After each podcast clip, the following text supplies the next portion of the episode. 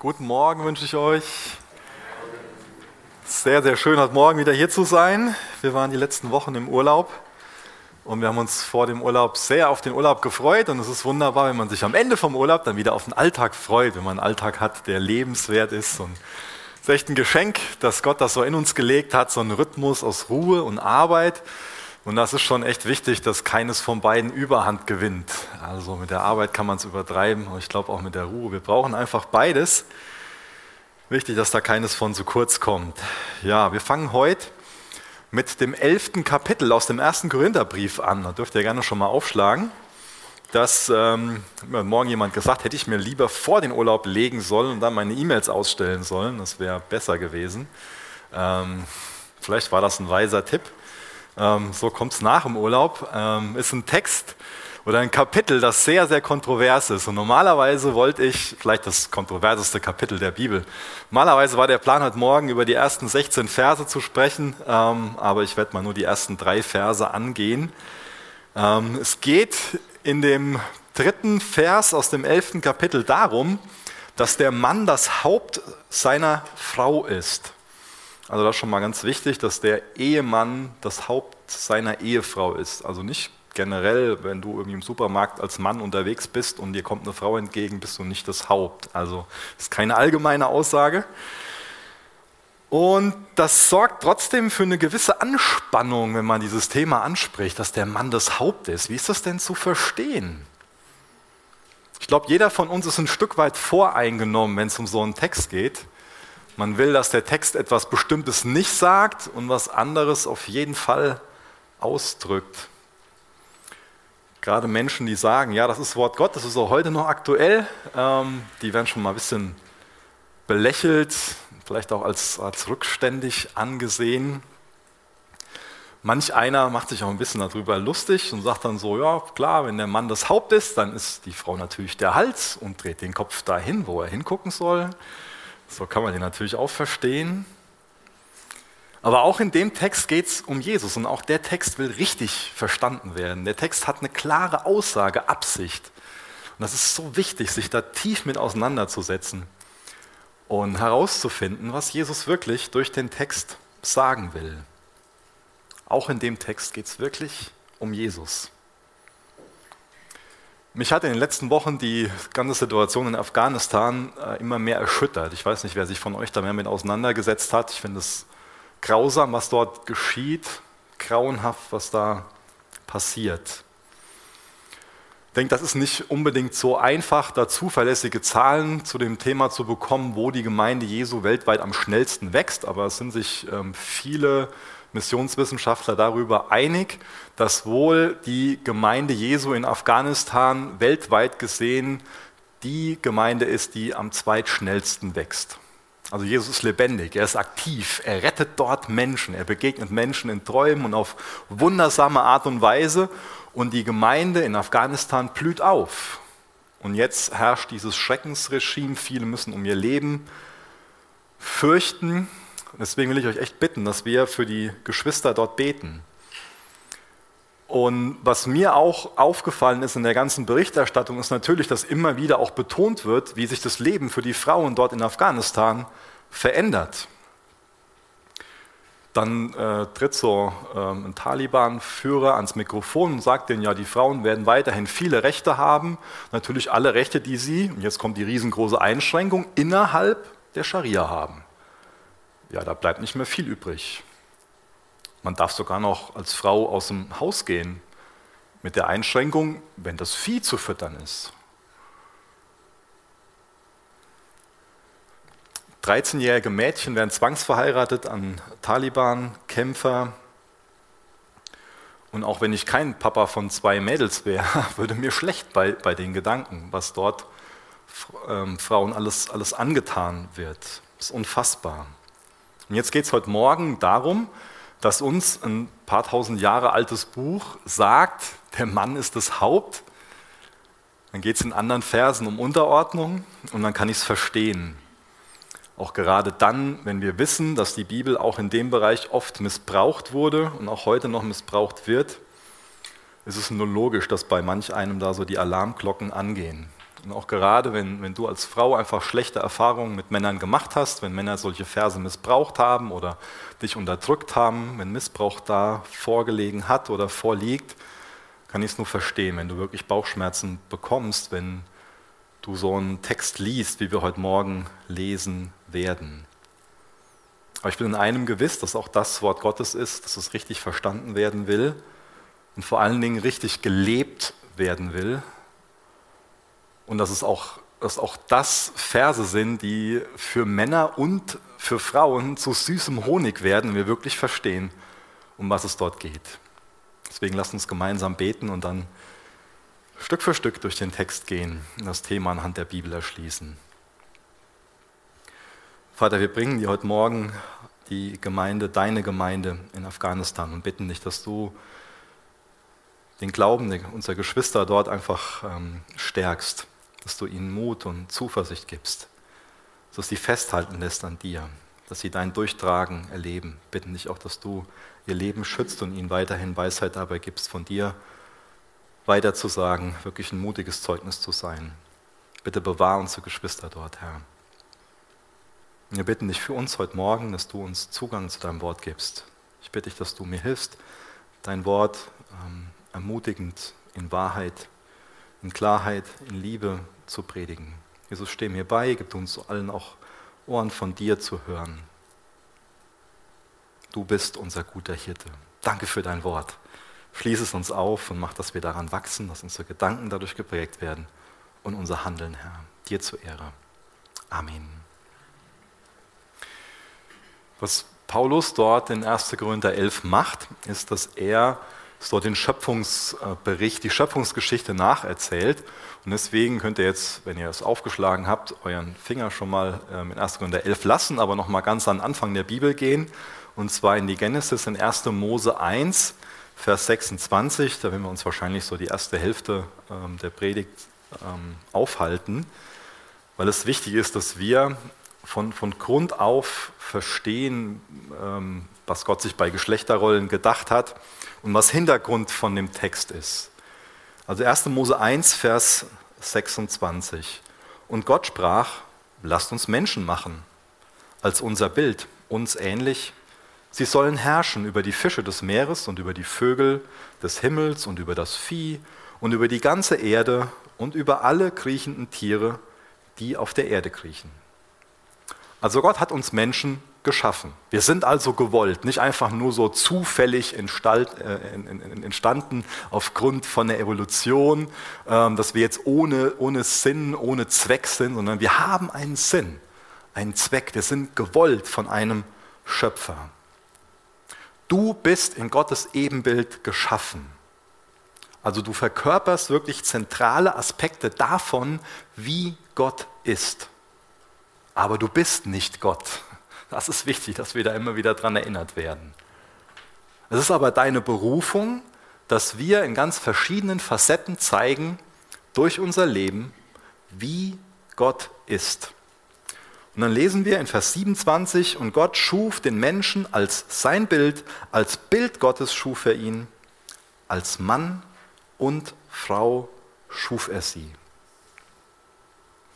Jetzt gibt es, wenn es so um Geschlechterrollen geht, im Endeffekt ähm, ganz grob eingeteilt drei verschiedene Teams oder drei verschiedene Standpunkte. So, die Feministinnen, das ist so das eine Team, das Team 1, die sagen im Wesentlichen, dass Männer schlecht sind und Frauen gut sind. Also die Männer haben jetzt über die Jahrhunderte ähm, so die Macht an sich gerissen und die Frauen unterdrückt und bewiesen, wie schlecht sie eigentlich sind. Deswegen müssen sie jetzt die Macht genommen bekommen. Die Frauen sollen jetzt die Macht bekommen. Ähm, Männer haben die Welt kaputt gemacht und wenn wir die Frauen ermächtigen, dann wird die Welt wieder ganz gemacht. Das ist jetzt mal ganz simpel ähm, erklärt, wie grundsätzlich das Denken da so ist von, von diesem Team. Team 2, das sind die Machos, also so das andere Extrem. Da ist so das grundsätzliche Denken, klar, Männer sind besser als Frauen. Frauen sollten zu Hause bleiben und kochen und am besten den Mund halten. Das begann vielleicht mit einem Mann namens Aristoteles, Ein Philosoph, von dem bestimmt die meisten von euch schon mal gehört haben, der hat gesagt, dass Frauen moralisch und geistig weniger fähig sind als Männer. Das ist sein Standpunkt. Das ist auch heute noch ein Standpunkt dieses Team 2, was vertreten wird. Die Bibel und wir auch als Gemeinde vertreten einen anderen Standpunkt. Ähm, also weder die, das Team 1 noch das Team 2, sondern wir vertreten die komplementäre Position, so nennen das Theologen. Der Name ist nicht so wichtig, wichtig ist, was da der Inhalt ist. Nämlich wir vertreten genau das, was wir eben gelesen haben, dass Gott uns als Mann und Frau geschaffen hat und dass er darüber aussagt, dass das so sehr gut ist, dass wir Männer und Frauen sind. Und deswegen will ich uns dazu ermutigen, dass wir als Männer Männer sein sollen und dass ihr als Frauen Frauen sein sollt. Männer und Frauen sind einfach anders. Ich habe zwei Jungs, ich habe zwei Mädels, da könnte ich euch jetzt viele Beispiele nennen, dass Jungs einfach anders ticken als Mädels und dass Mädels anders ticken als Jungs. Wir sind nicht gleichartig, die beiden Geschlechter, Männer und Frauen sind nicht gleichartig, aber gleichwertig. Beide sind in Gottes Ebenbild geschaffen. Da ist nicht der Mann mehr in Gottes Ebenbild geschaffen und die Frau weniger oder die Frau mehr und der Mann weniger. Beide sind in Gottes Ebenbild geschaffen. Dadurch bekommen sie ihren Wert, ihre Würde. Gleichwertig, aber unterschiedlich. Ich bedauere das sehr, dass sich unsere Gesellschaft mehr und mehr in der Richtung entwickelt, dass Frauen sich mehr wie Männer verhalten sollen und Männer mehr wie Frauen. Das ist nicht nach Gottes Gedanken. 2. Mose 2, Vers 7 lesen wir.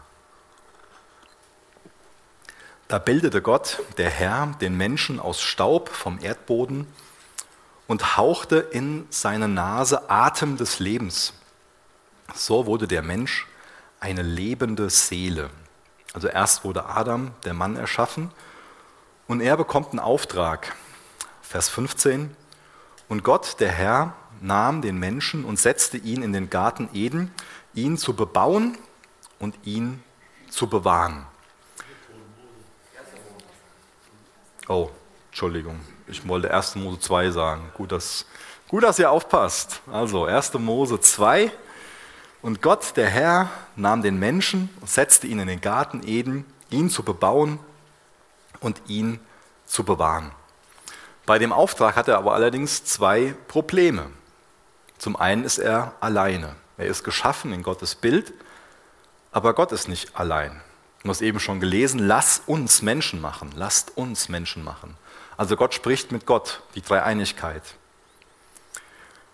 Adam kann nicht alleine Gottes Ebenbild sein in dieser Form, wie er es mit seiner Frau sein kann.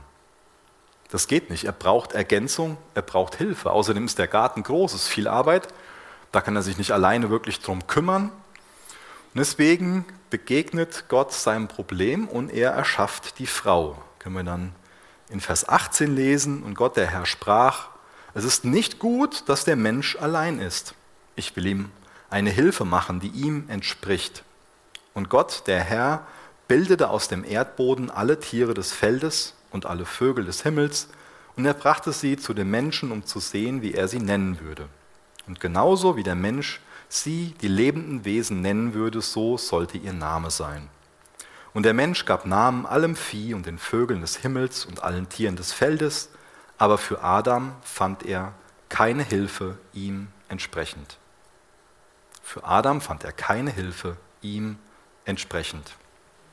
Adam versteht also von sich, ich bin alleine. Ich brauche Hilfe, ich brauche Ergänzung, der Löwe hat seine Löwin, der Esel hat seine Eselin und ich bin allein. Ich brauche Hilfe, ich brauche Ergänzung. Deswegen Vers 21. Da ließ Gott der Herr einen tiefen Schlaf auf den Menschen fallen, sodass er einschlief und er nahm eine von seinen Rippen und verschloss ihre Stelle mit Fleisch.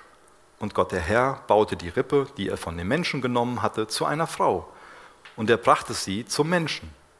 Da sagte der Mensch, diese endlich ist Gebein von meinem Gebein und Fleisch von meinem Fleisch. Diese soll Männin heißen, denn vom Mann ist sie genommen.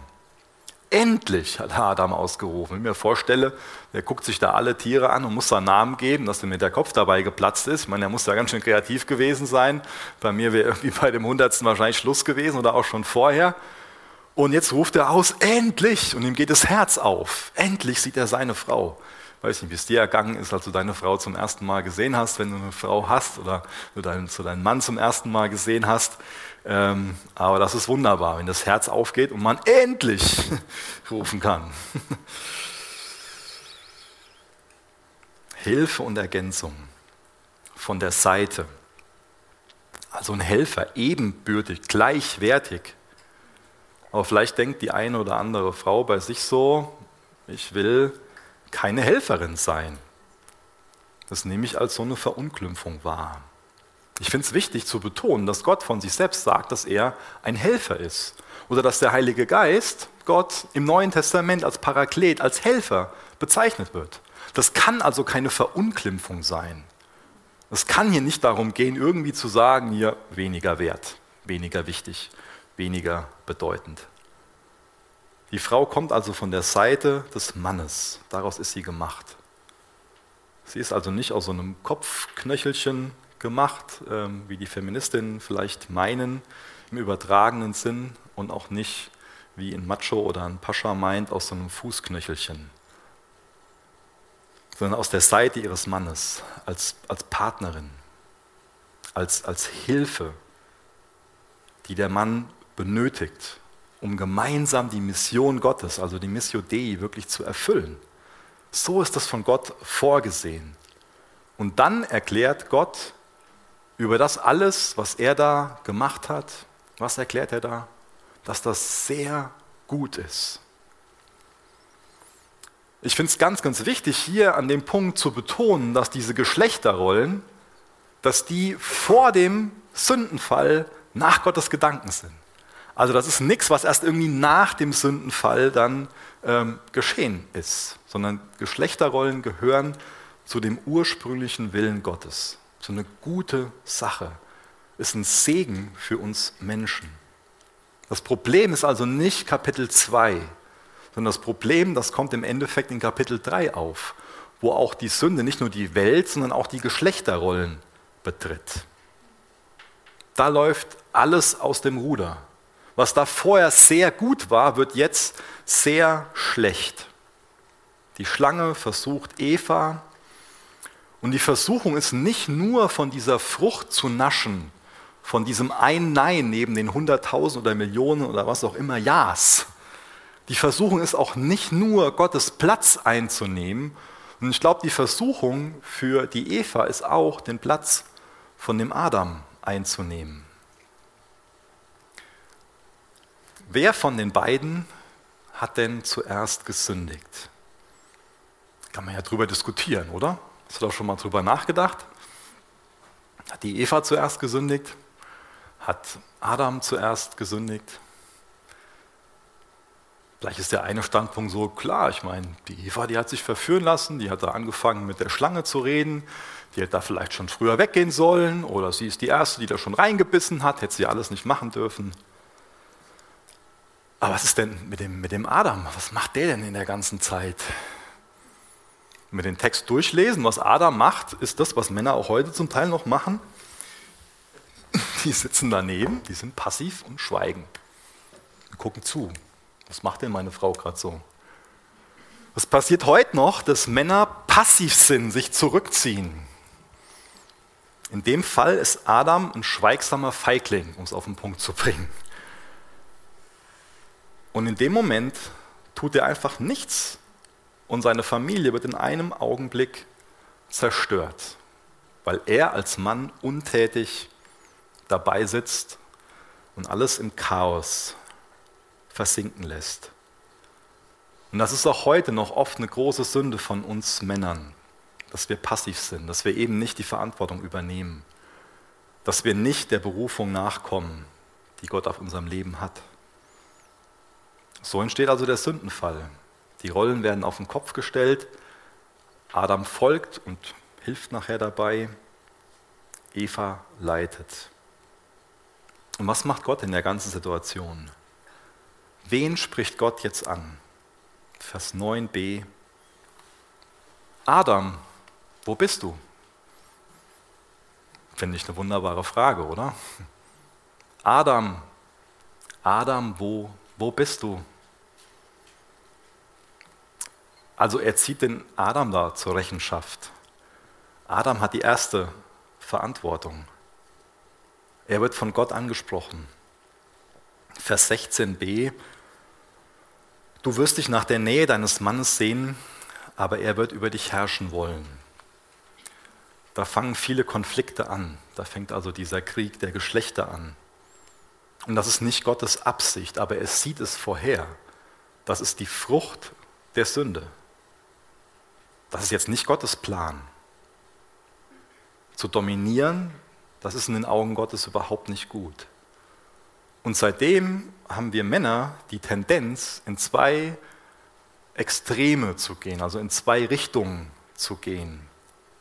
Das eine Extrem habe ich gerade schon betont, dass Adam passiv ist, dass wir so eine Gleichgültigkeit entwickeln, vielleicht auch frustriert aufgeben, uns zurückziehen, uns in der Arbeit verkriechen oder in irgendeinem Hobby. Gibt es viele Möglichkeiten wie man von der Familie dann fliehen kann, passiv sein kann, nicht die Verantwortung übernimmt, die man hat. Das andere Extrem ist das krasse Gegenteil. Man dominiert, man unterdrückt, man manipuliert, übt schlussendlich Gewalt aus. Das muss uns als Männern klar sein, dass wir zu diesen beiden Extremen tendieren. Und dann sehen Frauen Männer an und sagen, ich traue dem nicht, ich nehme das jetzt selber in die Hand, ich treffe jetzt die Entscheidung für unsere Familie, der kommt sowieso nicht in die Pötte, der hat eh keine Ahnung, der nimmt das eh nicht ernst und ich nehme es jetzt in die Hand. Und dann kommt eins zum anderen und man ist in so einem Teufelskreislauf. Der Mann denkt sich dann, die respektiert mich nicht, die liebt mich einfach nicht mehr, die lässt mich hier nicht Verantwortung übernehmen, dann zwinge ich sie jetzt dazu. Dann werde ich sie jetzt unterdrücken, ich werde sie einschüchtern, ich werde sie verletzen, gemein sein, oder er zieht sich zurück, wie so eine beleidigte Leberwurst. Das ist so die ganze Dynamik in diesem Geschlechterkonflikt. Kennt ihr das von zu Hause aus eurem Leben? Ich bleibe dann Lernender. Das ist für uns alle eine Herausforderung, wenn wir, laut, wenn wir, wenn wir ehrlich sind. Ich denke, manche Männer kommen nach Hause und gehen direkt in die Garage. Da haben sie dann laute Werkzeuge. Und die lauten Werkzeuge, die haben sie nicht in erster Linie, weil sie gerne was bauen wollen, sondern weil sie Lärm mögen. Um ihre Frau nicht mehr zu hören. Ich glaube, das ist auch der einzige Grund, warum viele Männer gerne Rasen mähen. Es tut mir leid, dass ich euch jetzt verraten habe. Dann kann man zu Hause sein und man muss die Frau nicht hören. Ich bin auch davon überzeugt, dass man die Dinger wesentlich leiser bauen könnte, aber dann wird sie einfach kein Mann mehr kaufen.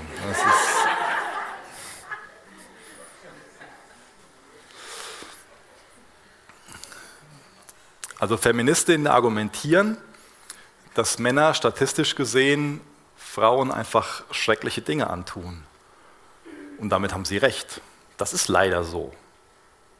Das kann man nicht wegdiskutieren, das darf man auch nicht wegdiskutieren. Aber was machen wir dann mit diesen tragischen Informationen? Und ich denke, auch da ist es wieder wichtig zu gucken, was, was macht Gott denn mit solchen Informationen? Was hat Gott denn getan? Wir haben es eben schon mal gelesen. Was sollten wir denn als Gemeinde tun? Als Adam und Eva sündigten, da kam Gott in den Garten und wen sucht er? Den Mann. Er hat gefragt, Adam, wo bist du? Und das ist wichtig, dass wir das auch als Gemeinde tun, dass wir das als Christen tun, dass wir fragen, wo, wo ist der Ehemann? Wo, wo bist du? Wo übernimmst du Verantwortung? Wie liebst du deine Frau? Wie bist du für deine Kinder da? Als, als Papa ist Adam verantwortlich für den Zustand von seiner Ehe und für den Zustand von seiner Familie. als Mann, als Ehemann bist du verantwortlich für den Zustand deiner Ehe und deiner Familie. Das bedeutet es im Endeffekt, Haupt zu sein. Nicht der König zu sein und sich bedienen zu lassen, nicht der Herr zu sein, nicht der Boss zu sein, sondern es bedeutet einfach, dass du dafür die Verantwortung trägst, dass du dafür die Verantwortung übernimmst. Jetzt können wir zu 1. Gründer 11 gehen. 1. Gründer 11, Vers 1 bis Vers 3 lesen wir.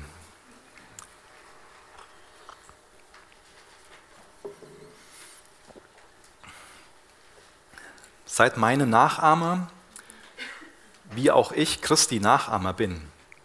Ich lobe euch, aber dass ihr in allem meiner gedenkt und die Überlieferung, wie ich sie euch überliefert habe, festhaltet. Ich will aber, dass ihr wisst, dass der Christus das Haupt eines jeden Mannes ist. Das Haupt der Frau aber der Mann. Das Christus Haupt aber Gott.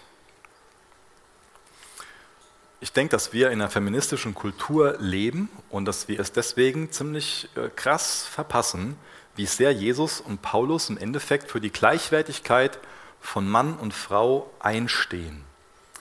Und wir sind auch wahrscheinlich die Tendenz dazu, dass wir das einfach verpassen, wie revolutionierend diese Botschaft damals war.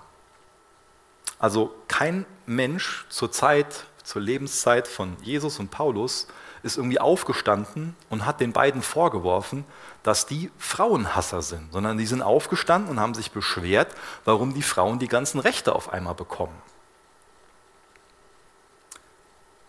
Ich denke, nach dem Sündenfall haben wir alle, hat jeder einzelne Mensch die Tendenz, gegen Autorität zu rebellieren und generell so ein Argwohn gegenüber Autorität zu haben und Autorität auch als einen Fluch anzusehen und nicht zu verstehen, dass das ein riesengroßer Segen sein kann. Autorität nach Gottes Gedanken bedeutet Liebe. Ich glaube, jeder von uns hat Sehnsucht nach Liebe, oder?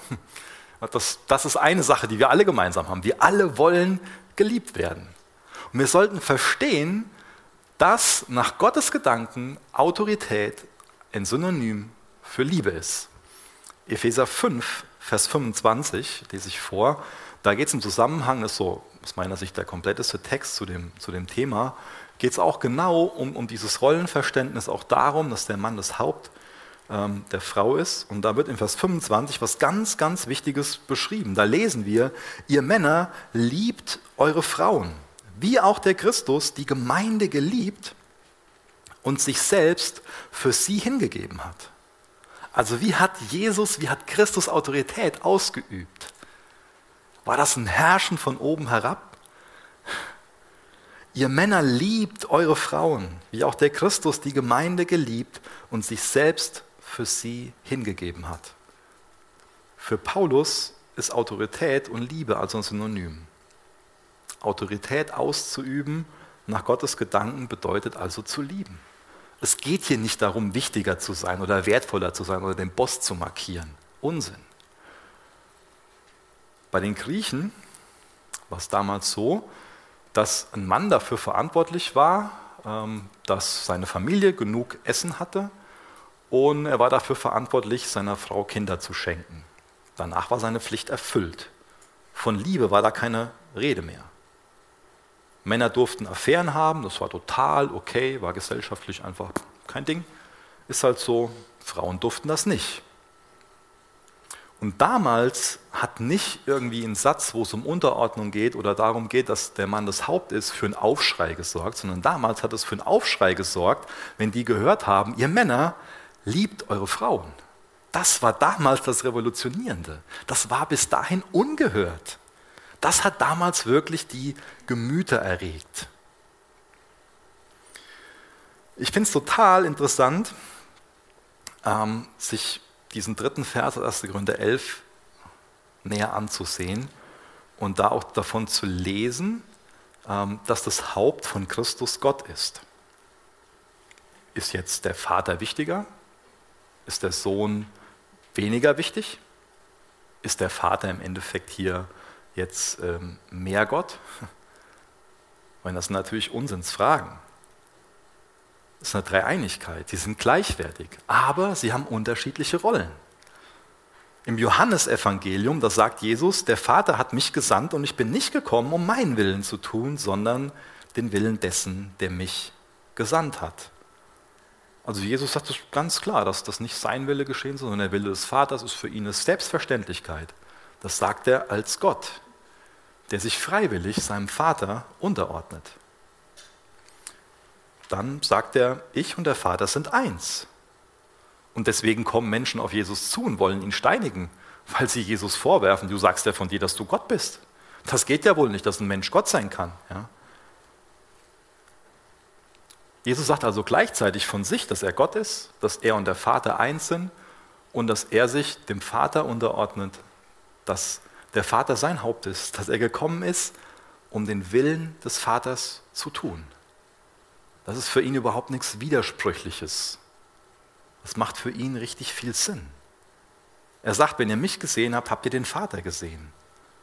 Und auch ich unterwerfe mich der Autorität des Vaters und ich gehe in seinem Auftrag, ich spreche seine Worte und ich tue seine Taten in Ehrerbietung vor ihm. Er ist gekommen, um Gott zu verherrlichen und wir sind in Gottes Ebenbild geschaffen, um zu zeigen, wie Gott ist. Der Vater leitet, der Sohn tut seinen Willen.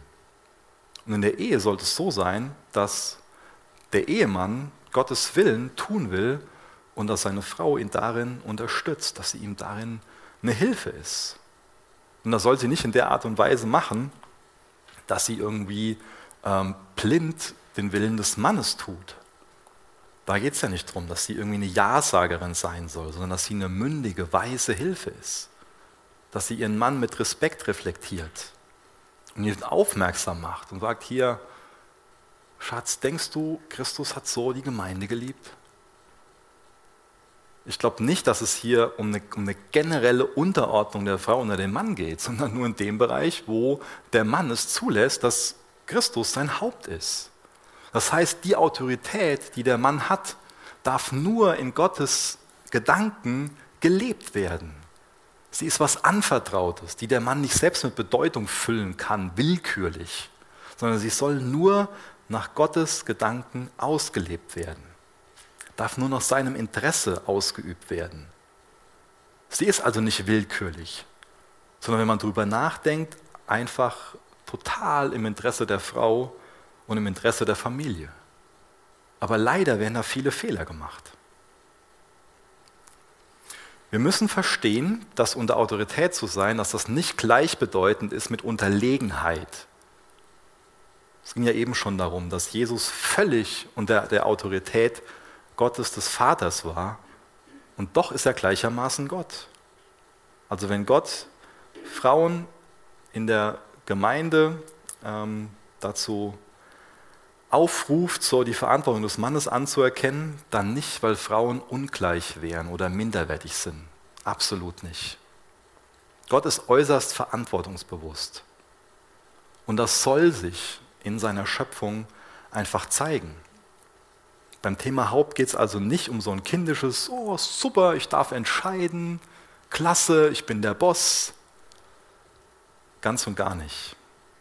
Sondern wenn wir uns wirklich diesen Text ansehen, auch aus wenn ihr zu Hause nochmal, auch gerade wenn ihr ein Ehepaar sind, seid gemeinsam lesen, Epheser 5, 21 bis 33, da wird so die Hierarchie der Ehe beschrieben von Paulus. Und wie er das definiert, das erscheint nicht nur harmlos, sondern einfach nur wunderbar, einfach ein Geschenk für uns Menschen. Hier geht es also nicht um Autorität mit zusätzlichen Privilegien, sondern hier geht es um eine zusätzliche Verantwortung. Und kein Ehemann, der kann sich irgendwie legitimerweise auf diese Verse berufen, um seinen autoritären Führungsstil zu rechtfertigen. Ganz im Gegenteil. Paulus befiehlt hier ganz klar den Ehemännern, dass sie ihre Frauen wirklich aufopferungsvoll lieben sollen. Dass dieser stellvertretende Tod von Jesu am Kreuz Vorbild für diese Liebe sein soll. Und damit bin ich überfordert. Ich weiß nicht, wie es dir als Mann damit geht, aber wenn wir ehrlich sind, sind wir damit überfordert. Wie gut, dass wir auch heute Morgen wieder neu anerkennen dürfen, dass wir darin versagen, dass wir den Heiligen Geist um Hilfe beten, bitten dürfen und dass wir auch auf, auf andere Geschwister zugehen dürfen und sagen dürfen, hier, wie, wie gelingt dir das? Wie lebst du das? Du bist schon ein bisschen älter, was hast du da für Erfahrungen mitgemacht? Was kann ich da von dir lernen? Es ist so wichtig, dass wir da Schwäche anerkennen und uns Hilfe holen, weil wir Männer Hilfe brauchen und Ergänzung brauchen. Und so wichtig, dass wir auf unsere Frauen zugehen und ihnen das bekennen, dass wir darin versagen. Auch, dass wir auf unsere Kinder zugehen und denen das sagen, wo wir in Bezug auf unser Verhalten als, ähm, als Papa, aber auch als Ehemann versagt haben und sie um Vergebung bitten, dass wir schlechte Vorbilder waren. So wichtig, dass wir das tun. Wenn du weißt, dass da was bei dir schief liegt, dann, dann lass dir Mut zu sprechen, Geh auf deine Kinder zu, geh auf deine Frau zu und, und hol dir Hilfe in Gottes Wort, bei anderen. Mach das. Es geht hier um freiwillige Unterordnung. Das hat Jesus in seinem Leben immer wieder gezeigt. Und das ist genau das, was Gott sowohl von Frauen als auch von Männern erwartet.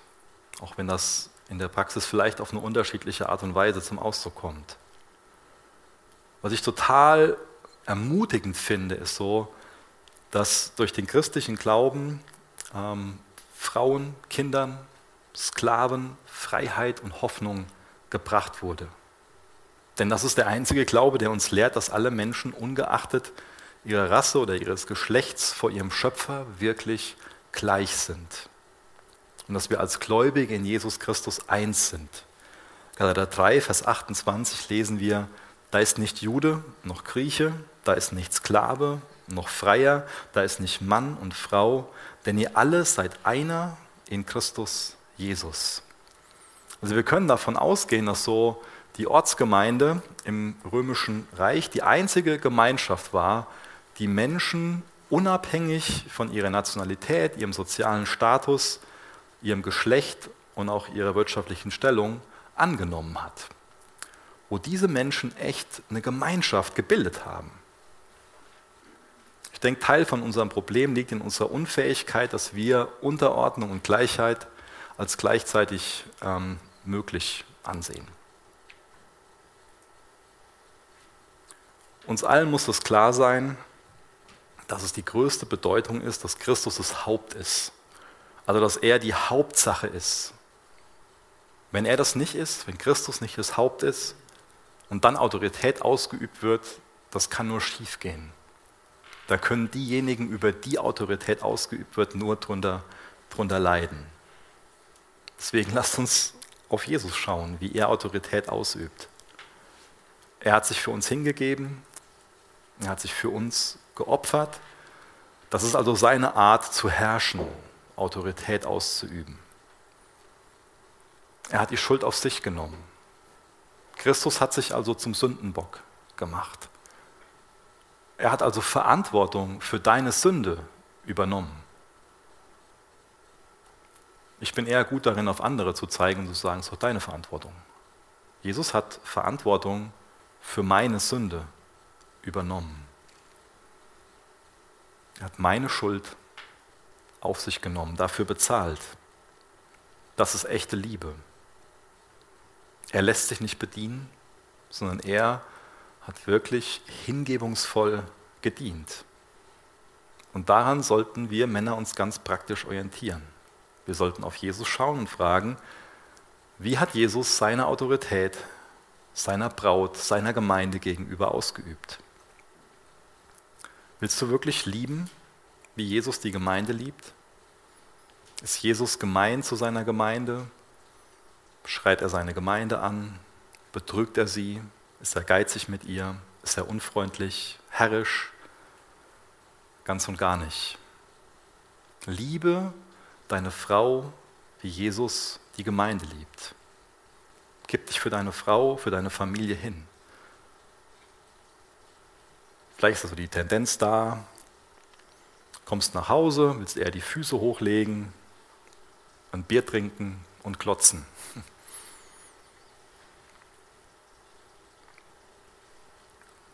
Überleg dir, was es echt bedeutet, deine Frau zu lieben. Wie kannst du dich für sie hingeben? Vielleicht war da ein anstrengender Tag und du willst gern die Füße hochlegen oder willst ganz zum Rasenmäher gehen. Nimm dir erstmal Zeit für deine Frau. Mach ihr mal einen Kaffee, hör ihr mal zu, leg dein Handy weg. All das predige ich mir. Hör ihr zu, sei für sie da. Verstehe sie.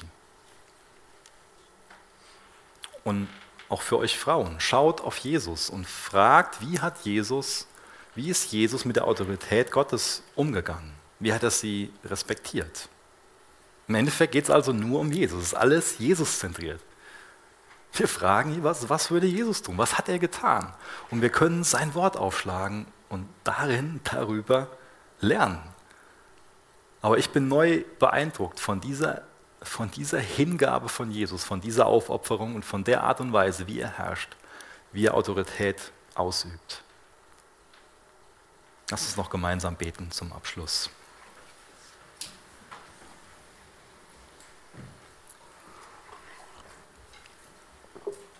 Vater, wir sind dir dankbar für dein Wort. Ich bitte dich, dass wirklich dein Wort unsere unsere Gedanken prägt, unser Handeln prägt. Jesus, ich bete für, für uns Männer, dass du uns dabei hilfst, der Verantwortung nachzukommen, die du uns gestellt hast. Hilf uns dabei, uns an deinem Vorbild zu orientieren. Hilf uns dabei, Autorität nie zu missbrauchen. Bewahr uns davor, irgendwie herrisch zu sein oder passiv zu werden sondern schenk du uns Gnade und Barmherzigkeit, um in unserer Rolle als Mann zu wachsen, um in unserer Liebe unseren Frauen, unseren Familien gegenüber zu wachsen. Danke, dass du uns in allen Situationen hilfst, bereit bist zu helfen. Bereit du diejenigen, die noch nicht in der Ehe sind, darauf vor. Leite du uns echt in deinen Wegen, in deinen Gedanken. Hilf, dass wir in allem dir vertrauen, Herr. Mach, dass wir uns dir hingeben, dass wir dich Haupt sein lassen. Sei du die Hauptsache in unserem Leben.